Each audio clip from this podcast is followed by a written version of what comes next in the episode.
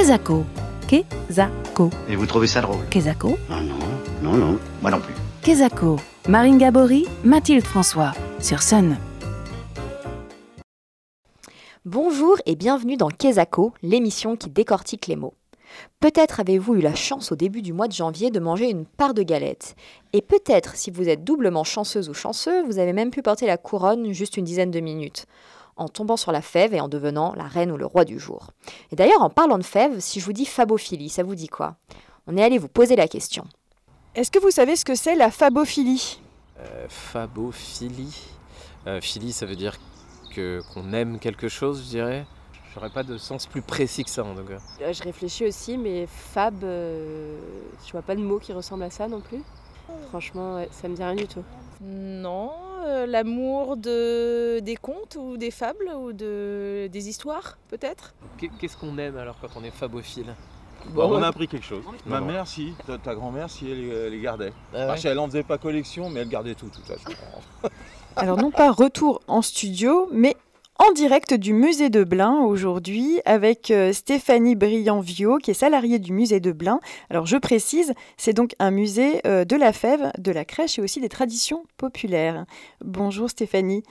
Alors la fabophilie, Kezako Alors, la fabophilie, donc euh, en fait, c'est le, nom du collectionneur de fèves qui vient du mot faba, donc le légume, donc le petit, haricot que nous mettions à l'époque des rois dans la galette. Alors la fève, c'est un objet que l'on retrouve euh, traditionnellement, comme vous venez de le dire, dans les galettes des rois qu'on mange lors de l'épiphanie. Ça remonte, ça remonte à quand, pardon, cette tradition de la galette? Alors, la galette euh, remonte euh, à l'époque euh, du Moyen Âge. hein. Donc, à l'époque des rois, en fait, on mettait le, petit légume dans la galette, mais les, rois avaient tendance à manger le haricot et on ne savait pas qui était le, le roi. Et c'est à partir de 1874 qu'on a remplacé ce petit légume par une figurine en porcelaine. Et là, le mangeur de galettes ne pouvait pas avaler la fève. On l'a entendu, il y a toujours eu une fève dans la galette, mais elle n'a pas toujours eu la même forme. Est-ce que vous pouvez nous, préciser en fait les différentes formes qui existent de fèves aujourd'hui? Alors, donc au début, comme je vous parlais, c'était le, haricot, hein, la fève euh, légume. Et à partir de 1874, on a mis des petits sujets euh, donc, euh, en porcelaine. Donc porcelaine de Saxe, allemande. Ensuite, on a eu des porcelaines de Limoges, donc dans les années 1920-1950. Et puis, dans les années 52-60, la petite fève en plastique. Et dans le monde euh, moderne, dans les années 90-2000, est apparue la fève euh, euh, en métal doré, en pâte de verre. Et actuellement, c'est de la céramique, donc beaucoup de Madine euh, China. Donc, on peut retrouver euh, bah, différents motifs. hein. Donc, les premiers motifs, c'était les bébés maillotés, les rois, les reines et les porte-bonheur. Et maintenant, nous sommes plutôt dans le Walt Disney, l'art de la table, euh, les hommes politiques, euh, toutes les tendances qu'il peut y avoir euh, sur le marché. Vous disiez que les premières fèves étaient faites en porcelaine de Saxe, après euh, porcelaine de Limoges, et aujourd'hui, il n'y a pas de fabricant de fèves en France? Il en reste encore euh, quelques-uns, on peut les compter sur les doigts de la main. Vous avez la faïencerie euh, Cola qui est euh, du côté de la, Nièvre. Et puis vous avez aussi Midgard dans la, en Seine-Maritime. Est-ce que la fève, elle a toujours été placée dans la galette, la galette comme on la connaît aujourd'hui, avec la frangipane, etc. Est-ce que vous savez s'il y a un lien entre ce gâteau-là et la fève? Donc euh, la galette, c'était le, le symbole de, de la lumière en fait. hein, c'était ça, le, le soleil.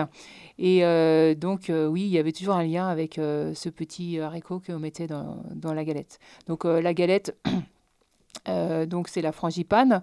Donc donc, ils appellent la frangipani. C'est une, euh, ça vient d'Italie, hein, un, cuisinier qui enfin un pâtissier qui a créé cette euh, cette crème frangipane. Et donc beaucoup maintenant, il y a beaucoup de, dérivés, poire chocolat, la, aux pommes, crème de citron, sarrasin. Maintenant, les, les boulangers font, pâtissiers font un peu leur leur buzz et leur business, voilà, pour pour la galette. Et est-ce qu'on retrouve des galettes des rois et bah, par extension des fèves partout dans le monde ou bien c'est une spécialité française parce que la, la fête de l'épiphanie ou des rois, on- ça se fête dans plusieurs pays euh, en Europe en tout cas, mais est-ce qu'on mange des galettes des rois ailleurs? Alors, on mange donc principalement c'est en France, mais vous avez aussi euh, en Espagne, hein, puisque l'Épiphanie c'est une grande fête euh, là-bas. Hein. Et puis euh, vous avez aussi donc sous, forme d'un autre gâteau, et vous avez aussi en Angleterre qui font le pudding pudding dolls, donc c'est un gros, gâteau avec une petite figurine dans le gâteau. Alors nous, on est à Blain, là, en ce moment, euh, au musée donc, de la fève, de la crèche et des traditions populaires. Et ici, vous avez une collection d'environ 100 000 fèves. Qu'est-ce qui fait qu'une fève, elle a plus ou moins de valeur? Alors, comme je vous disais, donc, euh, nous, on a eu un très joli don euh, en 2008 d'une dame de Paris. Et donc, bah, la valeur euh, provient déjà de, la matière. Donc, porcelaine de Saxe, donc c'est première datant de 1900. Donc, surtout la matière. Et puis, la, la, rareté. Donc, nous, au niveau porcelaine de Saxe, la dame estime sa collection à 150 000 euros. Hein. on a 2033 fèves exactement, mais c'est dû à sa rareté. Et puis euh, aussi, les, petits sujets ont été faits en peut-être 1, 2, 3, 4 exemplaires, donc très recherchés par le, par le fabophile. Donc c'est pour ça que ça donne une valeur à la fève. Est-ce que vous avez une fève préférée ou une collection de fèves préférées? Tout à l'heure, quand on est arrivé, vous aviez un groupe euh, dans le musée euh, auquel vous présentiez des fèves, entre autres des fèves politiques. C'était assez marrant. Je me demandais si, bon, comme vous les connaissez par cœur, est-ce qu'il y en a qui sortent un peu du lot? Alors, au niveau fèves, des préférés, il y en a tellement dans les vitrines que, voilà, bon, il y a des petites choses qui sont assez sympas. comme je vous parlais, là, il y a, nous avions un pâtissier euh, de Blain, Monsieur Séché, qui avait fait des petites séries euh, humoristiques euh, sur personnages politiques, sur les images et symboles de la Ve République. On a eu des cartes postales de Blain. Après, on, on, a plutôt pour les industriels des fèves sur euh, tout ce qui est art de la table. C'est euh, des, petites fèves assez sympas. Hein. Et euh, il y a plein de choses qui ont, on a des petits coups de cœur, hein, mais il y a de très jolies choses, ouais, des, beaux petits sujets de, fèves. Est-ce qu'il y a une anecdote que vous voudriez partager avec nous, quelque chose que vous avez vécu ici? Ça fait longtemps que vous êtes au musée, vous avez peut-être vu des fabophiles peut-être surprenants moi, mon, souvenir, c'était euh, surtout euh, d'être allé à l'émission euh, de avec Jean-Pierre Pernaud, Combien ça coûte Donc, je suis allée avec les fèvres anciennes du musée. Et donc, j'ai passé bah, deux jours, de bons moments avec Jean-Pierre Pernaud. Donc, voilà, on a pu discuter. Une personne très simple. Merci beaucoup, Stéphanie Brianvio, pour vos réponses sur ce surprenant sujet de la fabophilie. Amis auditeurs, n'hésitez pas à venir découvrir le plus grand musée de France de la fève, mais aussi, donc, comme on le disait tout à l'heure, de la crèche et des traditions populaires, et c'est à.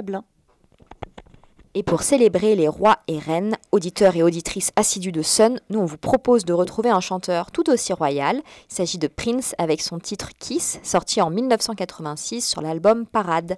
Kiss, c'est tout de suite sur Sun.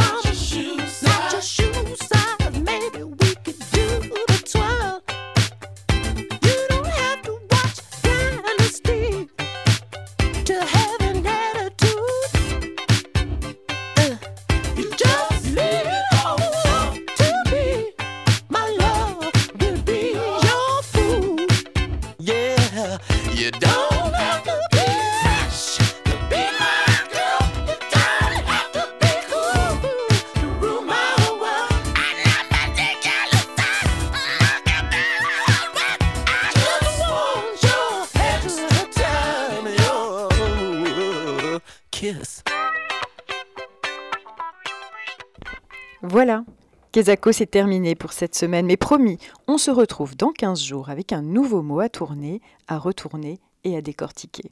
D'ici là, chères auditrices, chers auditeurs, n'oubliez pas que ce n'est pas la couronne qui fait la reine ou le roi. Bonne semaine sur Sun. Kezako, en replay et en podcast sur mysun et le.